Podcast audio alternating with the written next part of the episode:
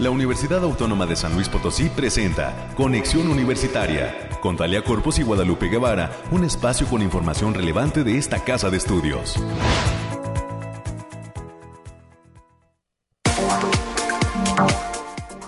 Llegamos a la mitad de semana, ya es miércoles 28 de junio del año 2023. Muy buenos días, San Luis Potosí. México, el mundo, donde, donde quiera que usted nos esté sintonizando.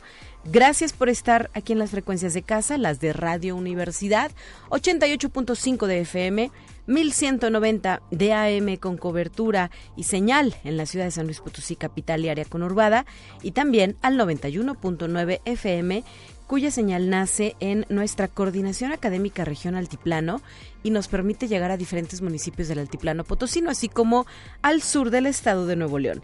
Al resto del mundo por internet en la página radio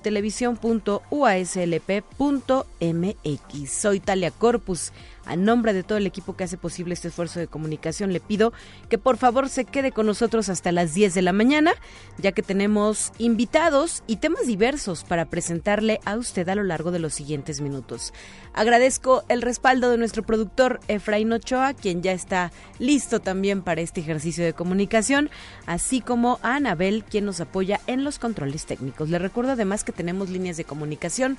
Usted se puede reportar a través del teléfono 444 8 26 13 47 o 48 y de igual forma escribirnos en nuestra página de Facebook Conexión Universitaria UASLP. Pues así las cosas, le adelanto qué es lo que tenemos preparado para esta emisión. En un primer momento vamos a platicar sobre lo que es la edición número 14 del Día de Puertas Abiertas que está organizando el Instituto de Metalurgia y que eh, viene ya en el mes de julio. Durante los primeros días del mes de julio tendrá lugar esta actividad que está pensada para toda la familia y también para quienes buscan tener un primer acercamiento con la ciencia de forma lúdica. Por ello vamos a platicar con la doctora Esperanza Elizabeth Martínez Flores, quien es secretaria académica de nuestro Instituto de Metalurgia.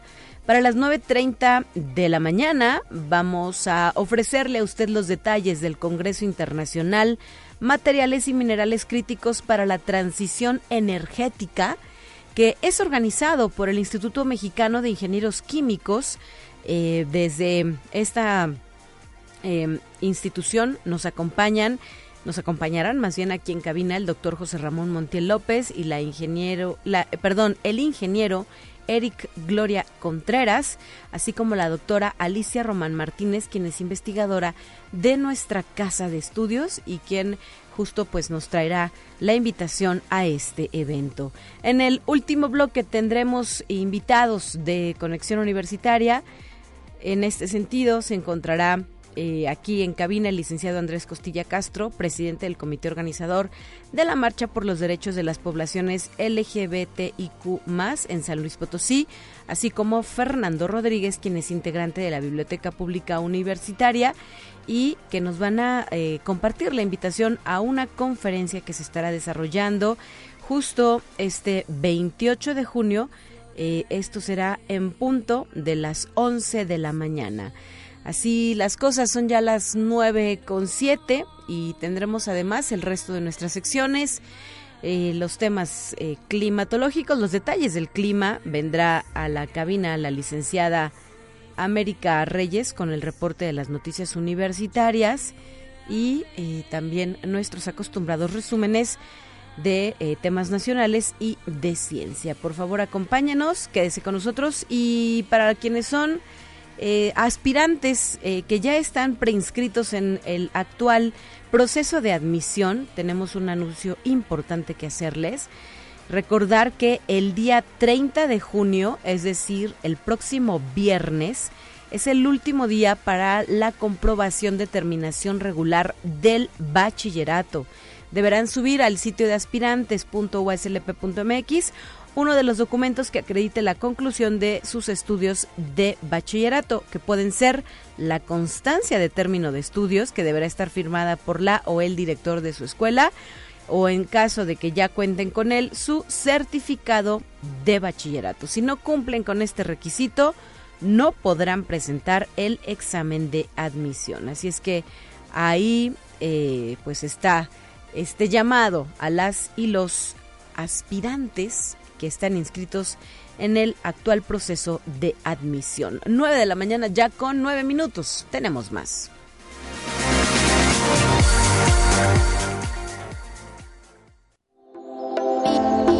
Aire, frío, lluvia o calor. Despeja tus dudas con el pronóstico del clima. Alejandrina Dalemés se nos acompaña con su reporte climatológico. Bienvenida y muy buen día. Me gusta saludarte, Talia. Aquí te traigo el pronóstico más cercano de nuestro estado para este 28 y 29 de junio. Lo desplazamos por zona y en el altiplano Potosí estarán con temperaturas máximas de 34 grados centígrados y mínimas de 16. Cielos medio nublados con espacios de sol importante. Se esperan vientos moderados de 20 kilómetros por hora y posibles ráfagas fuertes que pueden superar los 40 kilómetros por hora. También se espera potencial de precipitaciones ligeras para este jueves, especialmente en zonas de la sierra y en la zona media estarán con temperaturas máximas de 38 grados centígrados y mínimas de 20. Cielos parcialmente despejados con espacios de nubosidad importante. Se prevén vientos, vientos moderados de 20 kilómetros por hora y posibles ráfagas que pueden superar los 40 kilómetros por hora. También se esperan precipitaciones generalizadas, sobre todo para el jueves, especialmente en zonas de la sierra. Y en la Huasteca Potosina estarán con temperaturas máximas de 40 grados centígrados y mínimas de 25. Cielos mayormente nublados con espacios de sol importante. Se esperan vientos moderados de 15 kilómetros por hora y posibles ráfagas que pueden superar los 35 kilómetros por hora. También se esperan precipitaciones moderadas con potencial de chubasco, principalmente en zonas serranas.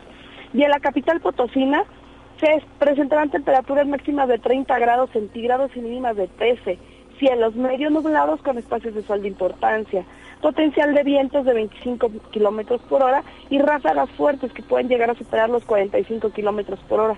No se descartan precipitaciones ligeras puntuales para este jueves, especialmente en zonas de la sierra. Y nuestras recomendaciones para estos días, Talia, es avisarles que continúa el factor de radiación ultravioleta en nivel alto, por lo que se recomienda evitar la, exposición prolongada al sol en mayor eh, no, mayor a 40 minutos consecutivos en horas de mayor insolación. También avisarles que continúa la alerta por vientos para las regiones altiplano y centro, además de extremar precauciones, sobre todo para el jueves en zonas de la sierra, por el potencial de lluvias moderadas. Hasta aquí el pronóstico, Talia. Muchísimas gracias, Alejandrina. Regreso contigo el próximo viernes. Saludos hasta el Bariclim. Nos vemos el viernes. Bonito día. Hasta luego.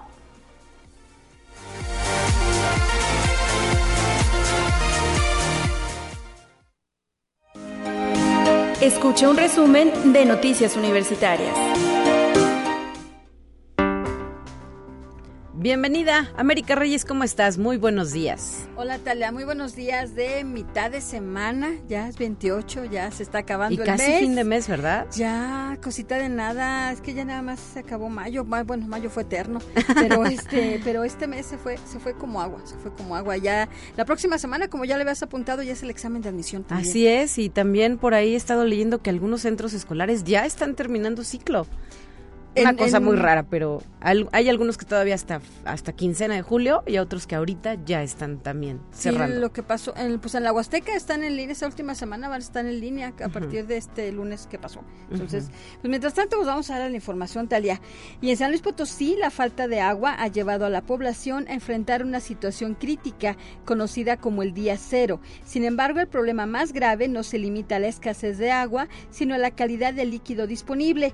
El acuífero profundo, que es principal fuente de agua consumida en la zona metropolitana está contaminado con neurotóxicos. Así lo advirtió el doctor Fernando Díaz Barriga Martínez. Él es investigador de la Facultad de Medicina de la Universidad Autónoma de San Luis Potosí y también integrante del Grupo Universitario del Agua.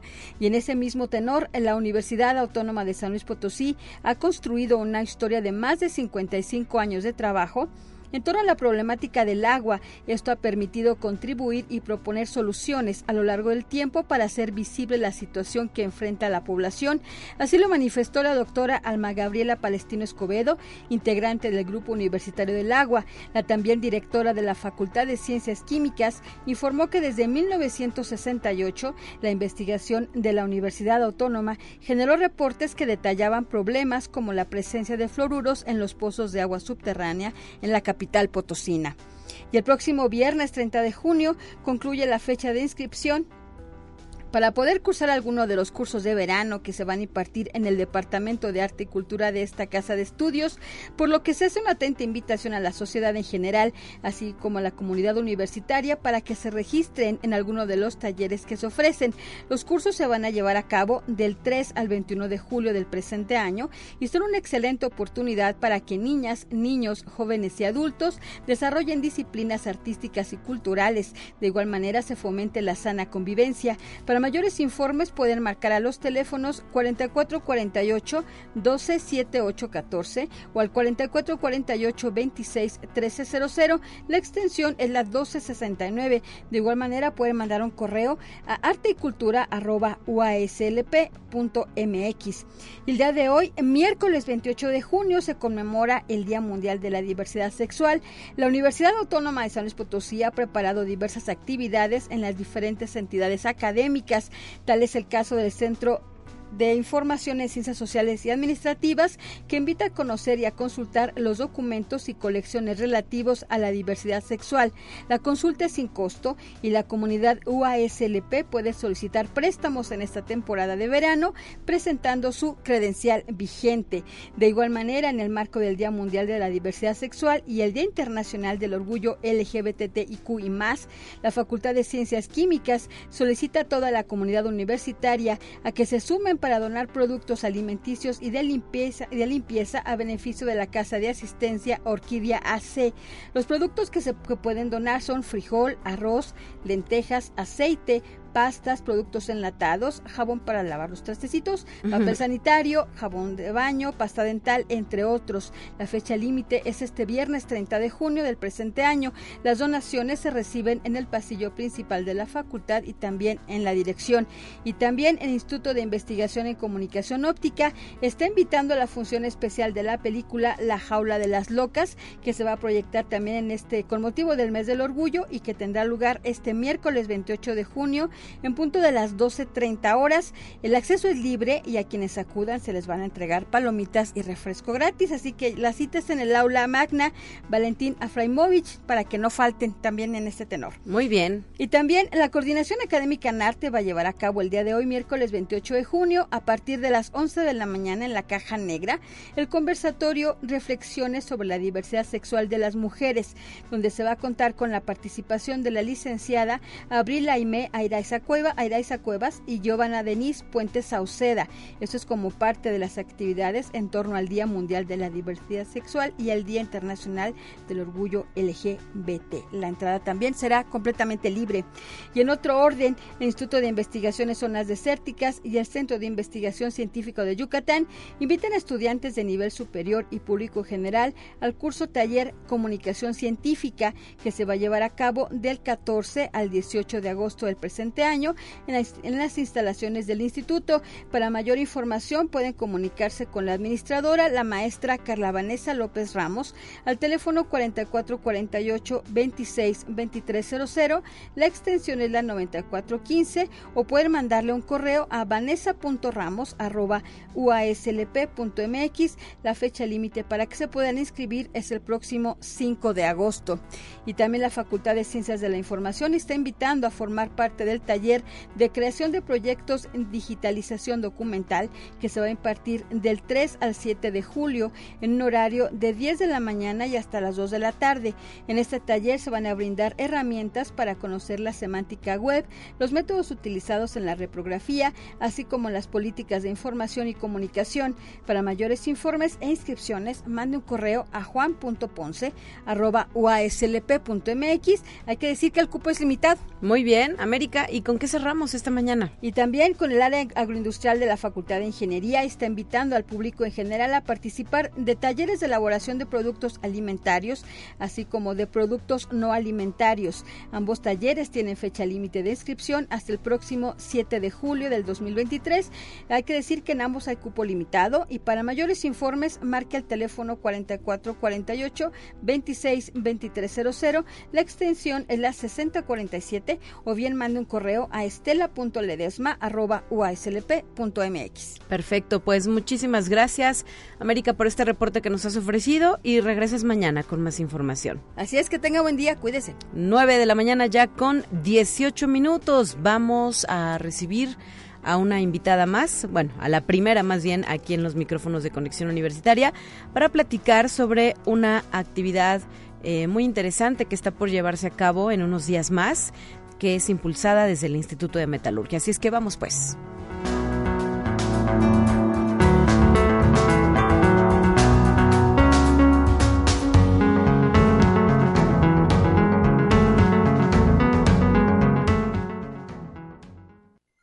Te presentamos la entrevista del día.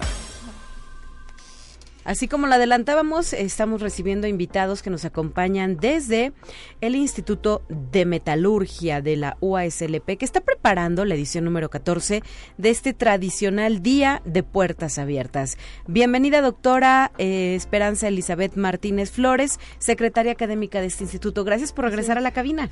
Gracias a ti, gusto en verte otra vez. Así es, después de esta pandemia no nos habíamos saludado, ¿verdad? Exactamente. Pero estamos ya de lleno aquí para platicar acerca de lo que viene con este Día de Puertas Abiertas. Y además hoy eh, viene contigo Kevin Ojeda. Hola Kevin, ¿cómo estás? Hola, ¿qué tal? Mucho gusto. Háblale directo al micro y más fuerte. Ah, ok, perfecto. ¿Cómo, eh, ¿De dónde eres estudiante? Yo soy estudiante de la Facultad de Ciencias Químicas, Ajá. de licenciatura en Química, y ahorita estoy realizando una estancia de verano de la ciencia. Y pues escogí el proyecto que metió la doctora Esperanza para lo del Día de Puertas Abiertas. Muy bien, ¿es la primera vez que te involucras en esta actividad? ¿O ya, Sí. habías- o ya lo conocías? ¿Ya habías ido al, al evento en sí?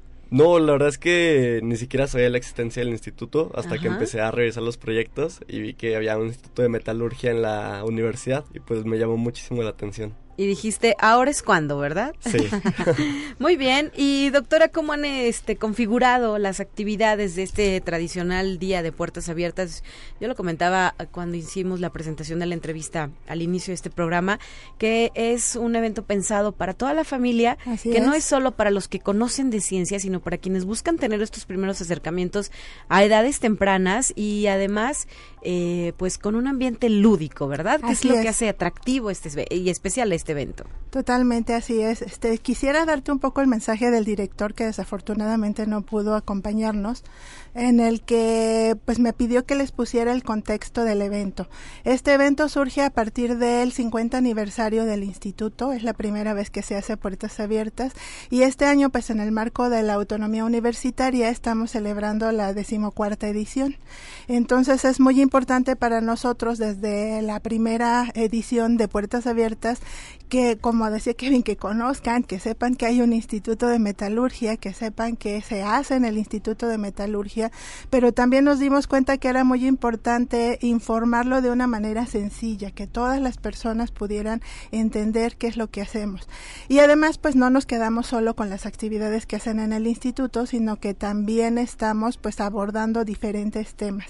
Entonces, en este marco, pues tenemos como invitado al Instituto de Geología y también tenemos como invitadas a tres participantes de lo que fue el taller de divulgación de puertas abiertas a la divulgación. Entonces tenemos muchas actividades que compartir pues con todas las familias, tenemos actividades para todas las edades y pues venimos aquí a invitarlos. Claro. Kevin, platícanos cuándo es el evento, a partir de qué hora y si tiene algún costo, hay que registrarse. ¿Cuál es la dinámica de esta ocasión? Claro, mira, este evento se va a realizar un domingo, 9 de julio. Va a empezar a, a partir de las 10 de la mañana y hasta la una y media. No tiene ningún costo, es un evento familiar, gratuito, todos pueden venir. Y no hay preregistro. Al momento de llegar al evento sí vamos a hacer un registro para pues nosotros saber cuántas personas asistieron, pero no hay un registro anterior. Muy bien, em, ¿qué actividades son las que más te atraen de toda esta propuesta? Porque sabemos que es una cartera amplia, ¿no? 25 actividades de, Entre actividades y son experimentos y, charlas o cómo Nosotros las dividimos en interactivas y demostrativas. Interactivas es en donde sobre todo los niños van a poder meter sus manitas y hacer ahí experimentos, mientras que las demostrativas pues les van a hacer ahí el experimento en vivo, pero como se manejan algunos reactivos, pues preferimos que solamente vean cómo va el experimento. Y bueno, también tenemos este equipos que se han diseñado en el Instituto de Geología, equipos que están echándose a andar en el Instituto de Metalurgia, muestra de materiales que se han desarrollado en estos institutos, entonces hay un poco de todo. Muy bien. Y Kevin, ¿cómo has visto eh, la organización, la participación? Hay que pues instar a las familias que nos escuchan a que se hagan un tiempo este día que nos mencionas. Eh, será el segundo domingo de julio, ¿verdad? Porque ya el primero creo que es este. Sí, sí, sí. Y que asistan. ¿A partir de qué edad tú, tú recomendarías que vayan? Pues yo creo que cualquier edad. O sea, la verdad es que las actividades son muy variadas. Hay unas que están orientadas pues a, niños, hay unas que son por que para todo el público. Y de verdad he visto mucha pasión en todas las personas que han estado participando. O sea, desde la organización he visto que le echan muchas ganas. Y las propuestas que tienen los presentadores, la verdad es que también se ve mucho ánimo, le están echando muchísimas ganas y pues yo creo que el evento va a salir bastante bien. Yo creo que todas las personas se pueden divertir bastante y pues también aprender. Muy bien, menciónanos algunos de los experimentos eh, para que el público se vaya animando y diga, yo quiero estar ahí. Algo que recuerdes. Ok, la verdad es que son, son ahora sí que bastantitos experimentos. Ajá. Eh, por ejemplo, ahora que está pues muy en boca lo del cuidado del agua, el cuidado del medio ambiente, hay un par de experimentos que justo nos van a hablar un poco sobre el cuidado de las plantas, también sobre algunas características del agua. Y, y pues bueno, también yo creo que a mí lo que me, me llamaba más la atención son los equipos que se desarrollan en los institutos. O sea, equipos y materiales, o sea, aceros que se hacen en el Instituto de Metalurgia o equipos que se han desarrollado en el Instituto de Geología. Y, pues ya, yo creo que son los que a mí más me llaman la atención. Muy bien. Y doctora Elizabeth, ¿quiénes apoyan además la realización del evento? Es decir, ¿quiénes van a estar guiando, realizando los experimentos? Mira, afortunadamente toda nuestra comunidad, donde me estoy refiriendo, tanto a los académicos en general, como a los administrativos, como el personal de apoyo, pero sobre todo el entusiasmo de todos nuestros estudiantes, tanto los de licenciatura, los de posgrado, los que se han incorporado en verano de la ciencia, que tenemos varios y que inclusive nos están visitando desde Mérida, desde Tabasco. Entonces tenemos ahorita un equipo bastante amplio. Vimos que son como más de 100 personas las que estamos en la organización, ¿La la logística, entre las presentaciones y los que vamos a guiar y a registrar. Somos más de 100 personas. Esperemos que nuestro público sea también muy amplio. Sea el, triple, el quíntuple mejor, ¿verdad? Sí, ¿qué capacidad tenemos para recibir? Pues mira, como estamos en espacios abiertos, porque vamos a poner muchos de los experimentos en el estacionamiento, pues no tenemos un número limitado de personas porque además se van a estar moviendo. Entonces, en el último Puertas Abiertas que tuvimos presencial fueron del orden de 400 personas. Entonces, pues son bienvenidos todos, sobre todo pues en familia, por eso lo hacemos en domingo, para que toda la familia pueda estar y disfrutar. Y hay actividades pues de todo tipo, ¿no? Así es, como ya nos han referido, doctora. Entonces, eh, pues lo ideal es eh, darnos el tiempo, hacer un espacio en la agenda familiar para asistir a esta actividad gratuita, sin costo, sin preregistro. Si le pusiéramos alguna estimado, ¿cuánto duraría una visita? Es decir, ¿cuánto puede durar? ¿Desde una, dos, tres horas? Este, o sea, depende de cuántas actividades quieren ver. Cada actividad, la más larga, dura 30 minutos, pero hay, algunas de 10 minutos. Okay. Entonces, por eso nosotros hemos estado publicando en redes sociales la descripción de cada actividad para que las personas puedan tener la oportunidad de ver desde antes cuáles son las actividades que les llaman la atención y entonces, pues, llegar ya quizás con una preselección, pues, porque si no les daría tiempo de ver todas, todas, pero ya pueden ir eligiendo cuáles les gustan gustaría visitar. Y entonces se pueden aventar ahí fácilmente todo desde las 10 que empezamos hasta, las 2 que terminamos. bueno, una y media decimos porque una y media entran los últimos grupos que ya terminan a las 2 y a las 2 ya no recibimos más grupos. Entonces por eso lo marcamos a la una y media. Muy bien. En realidad terminaríamos a las 2.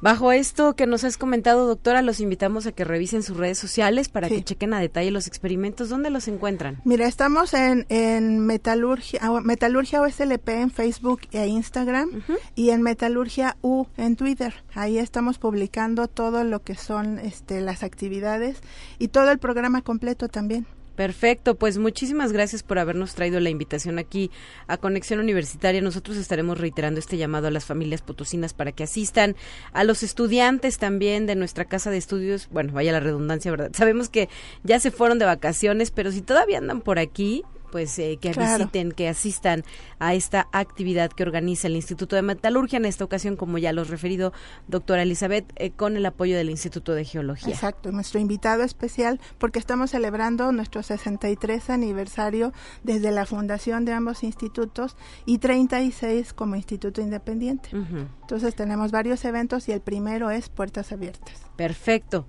Muchísimas gracias también por habernos acompañado en esta ocasión. Em, gracias por haber eh, traído esto, esto, este tema tan importante, Kevin Ojeda. Sí, muchísimas gracias también por recibirnos aquí. Fue, fue un gusto estar en la radio. Parte de verano de la ciencia. Claro, de la actividad, para que él vea la organización. Para que se fogue Kevin. Exactamente. Muchas gracias, doctora Elizabeth. Pues buenos días a todos y los esperamos. Claro que sí, 9 con 29, tenemos una pausa y volvemos con más temas.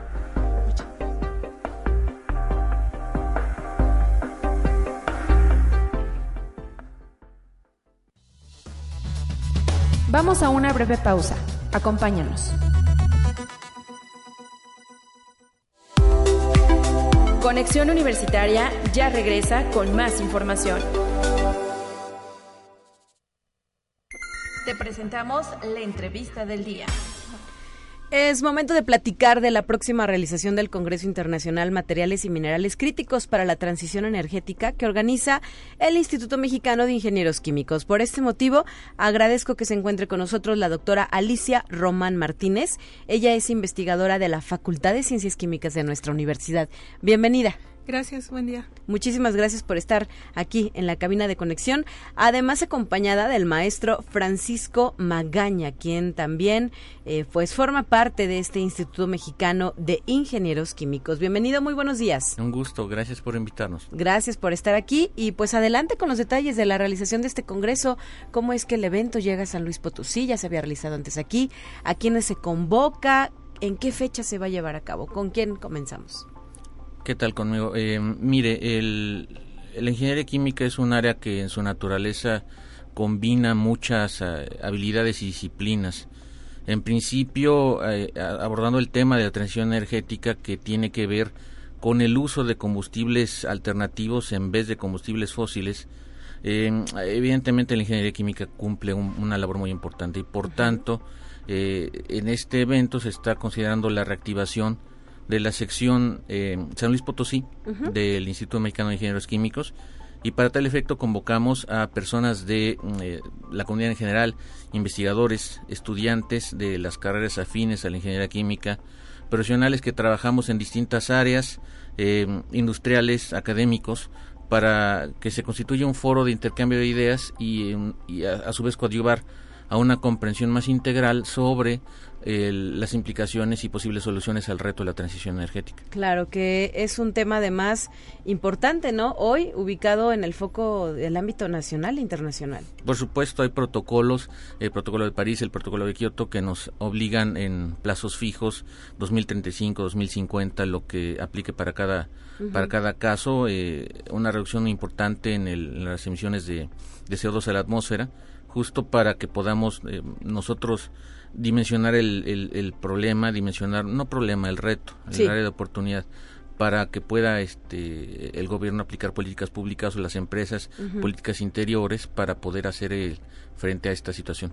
Muy bien, este Congreso Internacional ya está a nada de llevarse a cabo, ¿verdad? Ciertamente, ciertamente mañana eh, mañana empieza, es una jornada de dos días, eh, a las nueve de la mañana se lleva a cabo la, inauguración, mañana 29 de junio, en el Centro Cultural Universitario Bicentenario, eh, de, la zona que está en, la calle Sierra Leona. Ahí están todos invitados, por supuesto, los estudiantes que gusten registrarse, estudiantes académicos, los detalles están en, en la página de internet eh, de tal forma que pues eh, bienvenidos a las personas que, nos gusten acompañar, por supuesto. ¿Hay alguna cuota de recuperación? ¿Se tienen que registrar de manera previa? ¿Cómo manejan esta parte? El registro, dentro de la página del IMIC está una sección IMIC, así se puede colocar en el buscador que ustedes gusten, IMIC, IMIQ. Ah, está un enlace a la página Congreso de Minerales y Metales, se llama .com.mx. Eh, el detalle de cada caso se encuentra ahí. Hay una cuota de recuperación para, estudiantes, eh, eh, también para investigadores, para conferencistas y un programa de acompañantes. Ahí el detalle se puede encontrar. Perfecto. Y doctora Alicia Román, ¿qué representa para nuestra universidad? Pues ser anfitriones también de este evento tan importante. Bueno, pues este representa un evento importante para vincular sector eh, productivo, sector privado y sector académico y de investigación. Eh, con personas relacionadas a las áreas de la química y para nosotros también es, es muy importante difundirlo a nuestros estudiantes, a personas que trabajen eh, en la Universidad Autónoma de San Luis Potosí, eh, en áreas relacionadas, porque hay muchas áreas relacionadas. El cambio climático y la sostenibilidad nos concierne a todos y bueno, es una oportunidad para este, presenciar conferencias de diferentes actores eh, para esta transición, específicamente en el área metalúrgica, que es un sector económico muy importante eh, de nuestro país. Si pusiéramos algunas carreras, ¿cuáles serían esos estudiantes o docentes que pudieran estar interesados? ¿De qué tipo de, ingenierías, no? Por ejemplo. Sí, ingenierías además de ingeniería química, pues están eh, pues el Instituto de Metalurgia, la Facultad de Ingeniería, las áreas relacionadas de la química, también la cuestión, incluso para gestión y administración, eh, la parte de agenda ambiental. Eh, en realidad, pues muchos actores eh, de la autónoma que, que, tienen este punto de convergencia para, para nuestra sociedad muy bien, y ya lo decía también el maestro Francisco Magaña, desde la iniciativa privada, ¿no? Puede haber ese interés de estar presentes en este Congreso. Por supuesto, toda vez que, digo, más allá del patrocinio de las empresas que nos han ayudado en la organización del evento, eh, sabemos que hay asistentes eh, que nos acompañarán justo para intentar eh, abordar, como le, como le mencionaba, el problema desde las múltiples aristas que puede abordarse. las empresas, por el impacto económico y la derrama que tienen las regiones, en este caso la región de San Luis Potosí, donde estamos entrando, pues es importante que empecemos a, ver esta situación eh, con el, con el interés que se que, amerita. Muy bien, em, serán dos días de actividad intensa porque pudimos observar el programa que está muy completo en cuanto a conferencias, ¿verdad? ¿Cuáles nos podrías recomendar o cuáles hay que poner especial atención de toda esta opción que ustedes presentan? Posterior a la inauguración una conferencia magistral eh, en donde van a estar eh, distinguidas personalidades. Eh, una de ellas es el ingeniero Jaime Lomelín Guillén, que es un ingeniero, diría, de leyenda en la industria química, en la historia de nuestro país. Va a estar con también el ingeniero Daniel Chávez Carrión, que es un, también una, toda una institución dentro de, este, de nuestro ámbito minero, minero metalúrgico. debe ser a las nueve y media de la mañana, razonablemente. Eh, hay después la conferencia que sigue también es muy importante, también un, un ingeniero muy muy relevante en, la historia de nuestra comunidad potosina, ingeniero José Pedro Alfaro Bravo sobre cambio climático.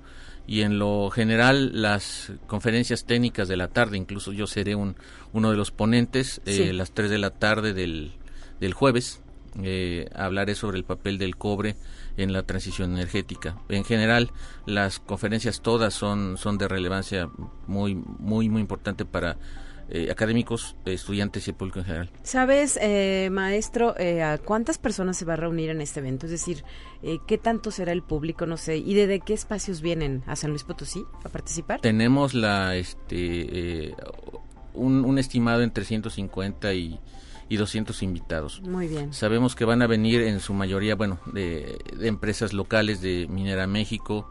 Sabemos que Hexagon, Chemtreat, Crioinfra, eh, sabemos que también un, un, contingente importante de estudiantes de la, de la Autónoma de San Luis Potosí, por supuesto. Sabemos que vienen estudiantes de la Universidad Veracruzana, sabemos que vienen estudiantes del Politécnico Nacional. Eh, y en principio por eso la cifra eh, estimada ha, crecido un, poco de lo que se pensaba, pero eso habla, habla bien del evento, habla de que es un tema de relevancia y que tiene interés en, en pues en muchos niveles, ¿no? Estudiantil, profesional académico. Claro, eh, nos decías sobre la relevancia de la transición energética. Si pudiéramos hacer una autoevaluación, ¿cómo está México en este renglón? ¿Qué nos falta? ¿Estamos mal? ¿Tenemos que avanzar mucho en poco tiempo? ¿Cómo lo observas? Se tiene todavía que hacer un, un trabajo sustancial.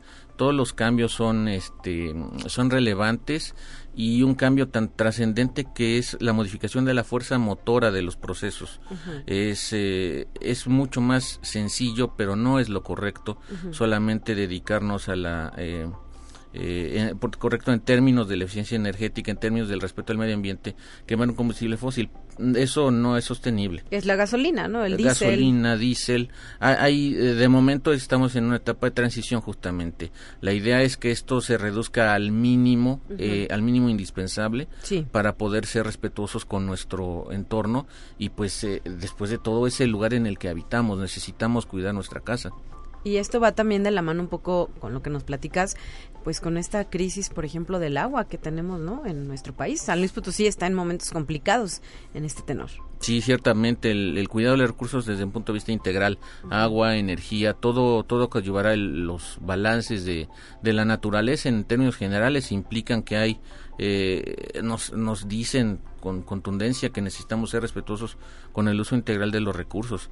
Por supuesto que este es un foro que se enfoca a la transición energética, pero en su concepción holística tiene que ver también con el uso del respetuoso de los recursos acuíferos, por supuesto. Muy bien. ¿Y este Congreso Internacional se lleva a cabo cada año, cada dos años, o es la primera vez que Esta es la primera vez. Eh, esta es la primera vez asociada a la reactivación de la sección del IMIC en San Luis Potosí. Podríamos hablar de esto, justamente, de la reactivación de la IMIC aquí en, la, en el estado. Invítanos, doctora. Tú perteneces ya a la asociación. Sí, ya desde hace décadas, desde estudiante, pertenecía a la sección estudiantil y bueno, eh, convoco a todos los interesados en, en áreas relacionadas con la ingeniería química, eh, bueno, los temas que se van a presentar en el Congreso y otros a que este, formen parte de esta asociación que se llama el Instituto Mexicano de Ingenieros Químicos. Eh, hay una membresía, es anual y en la página de internet que comentaba el maestro pueden encontrar ahí este, los formularios y la forma para, para registrarse. Eh, considero que es una buena oportunidad para vincular, conocer aspectos de desarrollo de nuestro país para productos, energía, servicios y, y bueno, adelante que se unan al Instituto Mexicano de Ingenieros Químicos. Muy bien, pues muchísimas gracias por habernos acompañado en esta ocasión, doctora Alicia Román. Muchas gracias. Gracias, maestro Francisco Magaña. Bienvenido a San Luis Potosí. Que sea un éxito la realización de este Congreso Internacional. Un honor, un gusto, por supuesto. Gracias. Hasta la próxima. 9 con 43. Vamos a nuestra siguiente sección y volvemos con una última entrevista aquí en Conexión Universitaria.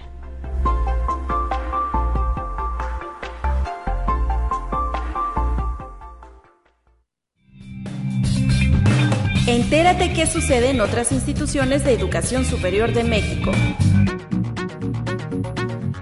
Con la finalidad de contribuir a la actualización, capacitación y titulación de las y los egresados, la Facultad de Contaduría y Administración de la Universidad Autónoma de Chiapas impartirá una serie de diplomados en la modalidad virtual durante el periodo agosto-diciembre de 2023 Alta dirección, gestión del talento humano, marketing digital, contribuciones y contabilidad electrónica son los temas que se desarrollarán a partir del 19 de agosto a través de las plataformas virtuales, dirigidos a alumnos del noveno semestre, egresados y público en general. Cabe destacar que los contenidos temáticos establecidos en estos programas han sido desarrollados y revisados por el Colegio de Contadores Públicos Chiapanecos, la Cámara Nacional de Comercio y la Confederación Patronal de la República Mexicana, contando con más de 125 horas de duración y con valor curricular. Conexión Universitaria con el objetivo de impulsar la colaboración académica, científica y tecnológica. El Centro de Investigación en Alimentación y Desarrollo y el Tecnológico Nacional de México, Instituto Tecnológico de Agua Prieta, firmaron un convenio de colaboración.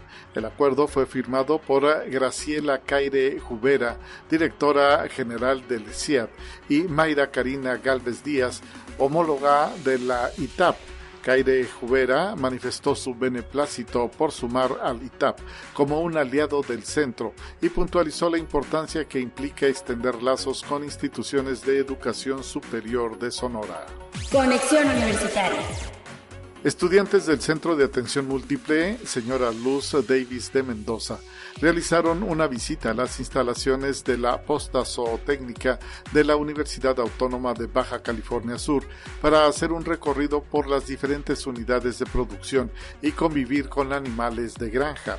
El grupo estuvo acompañado por docentes encabezados por la maestra Patricia González Castelo, profesora y encargada del área de neuromotores, teniendo por objetivo contribuir al desarrollo de la coordinación, equilibrio, autoestima y concentración en el el aprendizaje. De acuerdo con la maestra, el recorrido se enmarcó en una práctica que forma parte de un proyecto sobre animales de granja que están trabajando las y los niños, por lo que les da la oportunidad de observar físicamente a las especies que están viendo en clase. Conexión Universitaria con un recorrido sobre lo que han sido cinco décadas de geociencias en el CICESE, desde los primeros estudios geofísicos y sismológicos en esta región del país a la incorporación de grupos en geología y en geociencias ambientales, de cómo pasó de temas locales a nacionales e internacionales, el nacimiento del posgrado en ciencias de la Tierra y de las numerosas colaboraciones con empresas como CFE, Pemex y con instituciones académicas de varios países.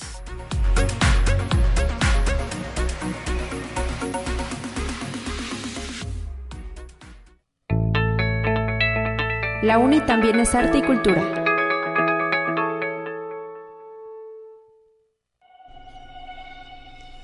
Y cerramos esta emisión de Conexión Universitaria con dos invitados especiales, uno de ellos eh, un buen amigo de estos micrófonos, el maestro Fernando Rodríguez, integrante de la Biblioteca Pública Universitaria. ¿Cómo estás, Fer? Hola, muy bien, Talia, bien contento por estar aquí con ustedes. Y además, eh, preséntanos al invitado especial que también está hoy aquí en los micrófonos de conexión para a su vez hacernos otra invitación. Así es, nos acompaña hoy el licenciado Andrés Costilla Castro, él es presidente del comité organizador de la Marcha por los Derechos de las Poblaciones LGBTIQ más en San Luis Potosí. Y bueno, bienvenido. ¿Qué tal? Muy buenos días, gracias por este espacio y bueno, ya ahorita hablaremos del por qué, qué vamos a, qué actividad vamos a tener en un, en un rato más, en un poquito más de una hora. Así es, hoy a las 11 de la mañana tenemos una cita ahí mismo, ¿verdad? En la Biblioteca Pública Universitaria FER. Así es, Talia, y como bueno, es un placer, como les decía, estar aquí con ustedes y bueno, a nombre de la doctora Guadalupe Patricia Ramos Fandiño, directora del Sistema de Bibliotecas y de la licenciada Ertz Saldívar, directora de la Biblioteca Pública. Queremos invitar al público en general a una charla que tenemos el día de hoy, una ponencia por parte del licenciado Andrés, que se llama Avances y retos en derechos humanos de las poblaciones LGBTIQ y más. Y se va a llevar a cabo hoy a las 11 del día en la Biblioteca Pública de forma presencial y virtual. Muy bien, eh, de forma virtual a través de su página de Facebook. Así es, a través de Facebook ahí la vamos a, tener y después, importante, la vamos a tener también en las demás plataformas. Ah, muy bien. Y licenciado Andrés Costilla Castro, lo decíamos fuera del aire, pues ya son no años, sino décadas de trabajo, ¿verdad? Sí. Y de lucha por este sector poblacional. Claro, mira, yo me inicié en el, movimiento estudiantil universitario, también soy egresado de la Universidad Autónoma de San Luis Potosí. ¿De qué facultad? De psicología, soy psicólogo, educador sexual y bueno, pero yo estudio desde las preparatorias universitarias, entonces ahí yo empecé con el activismo ahí estudiantil Ajá. y después ahí eh, generaron mis como herramientas para adentrarme en el activismo LGBTI, si ya son por un poquito más de, de 30 años y el día de hoy vamos a platicar sobre un con- el contexto, cómo era de los años 60, 70, 80, cua- cuánto hemos avanzado en, en el, en, en materia de derechos humanos para las poblaciones LGBTI.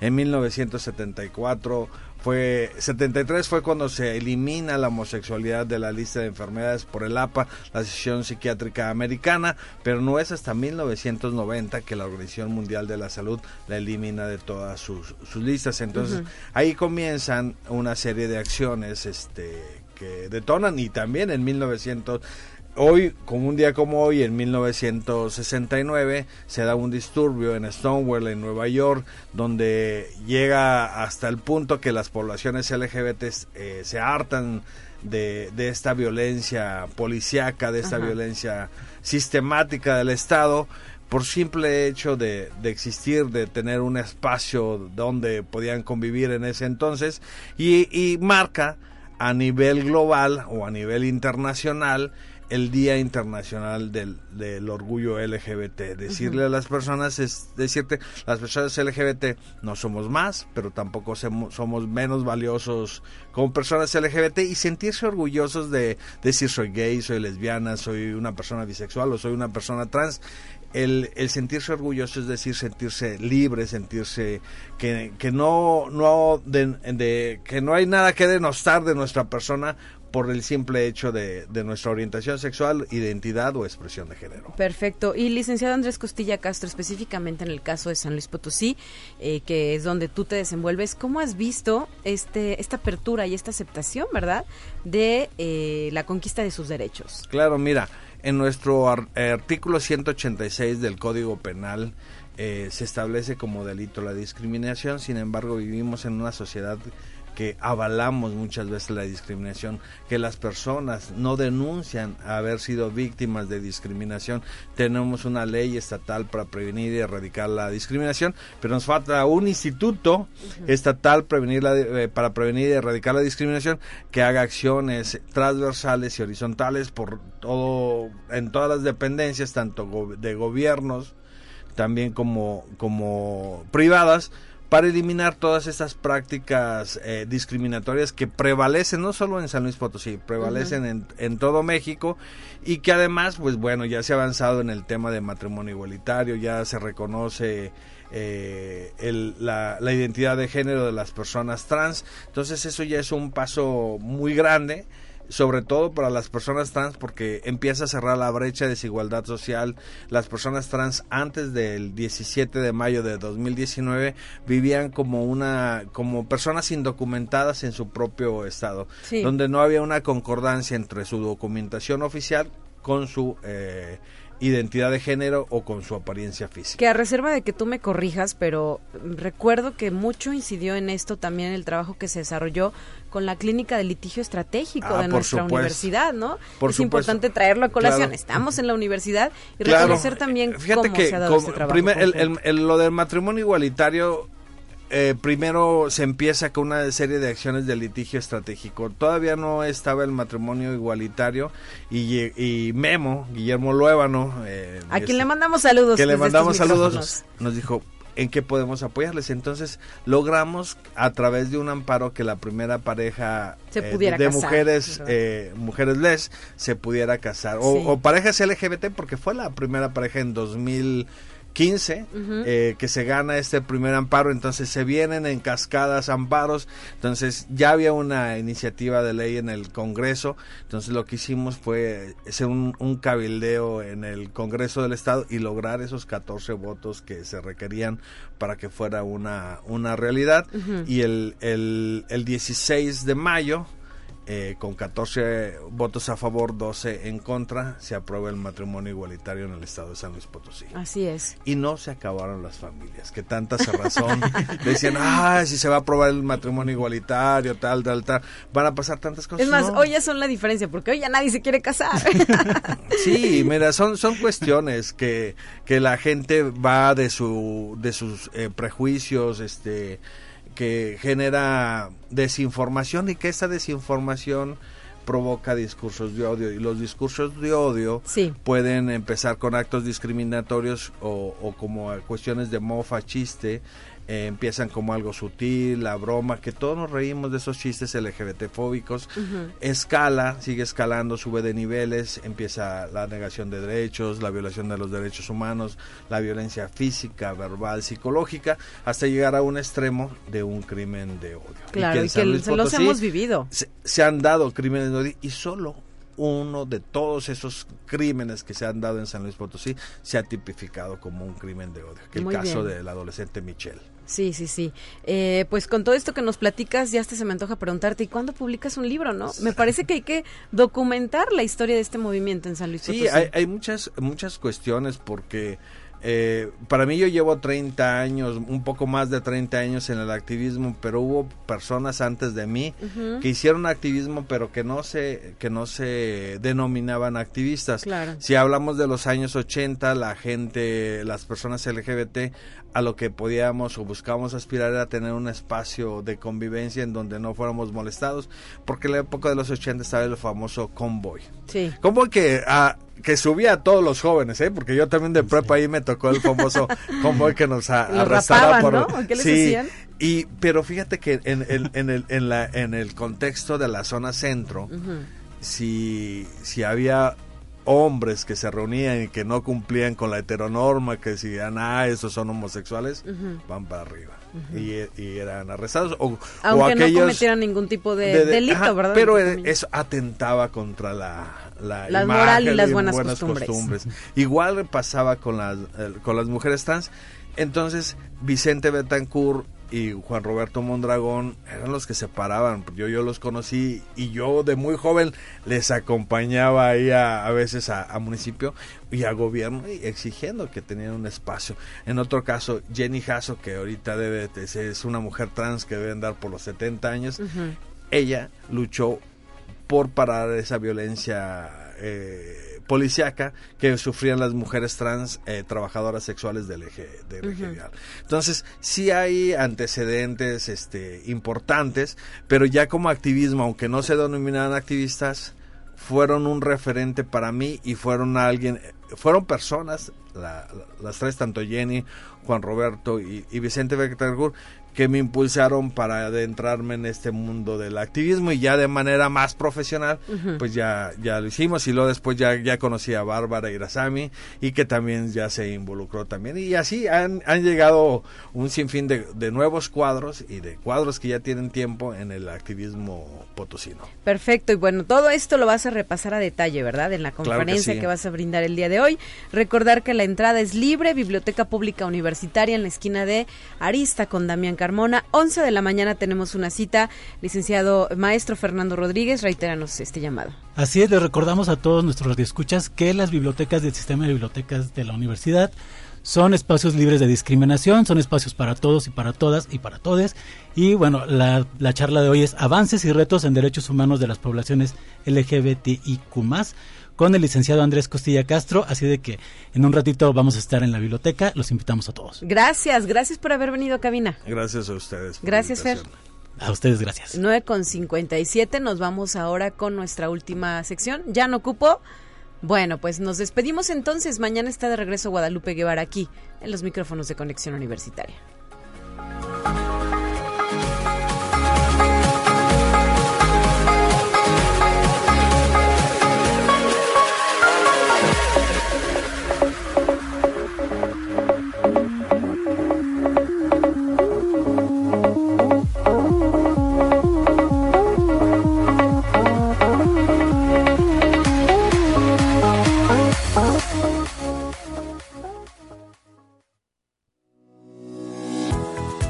Universidad Autónoma de San Luis Potosí presentó Conexión Universitaria con Talia Corpus y Guadalupe Guevara.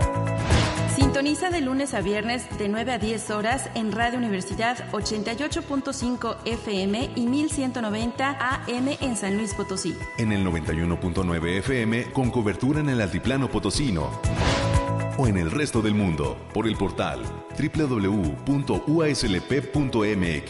y la app UASLP de descarga gratuita.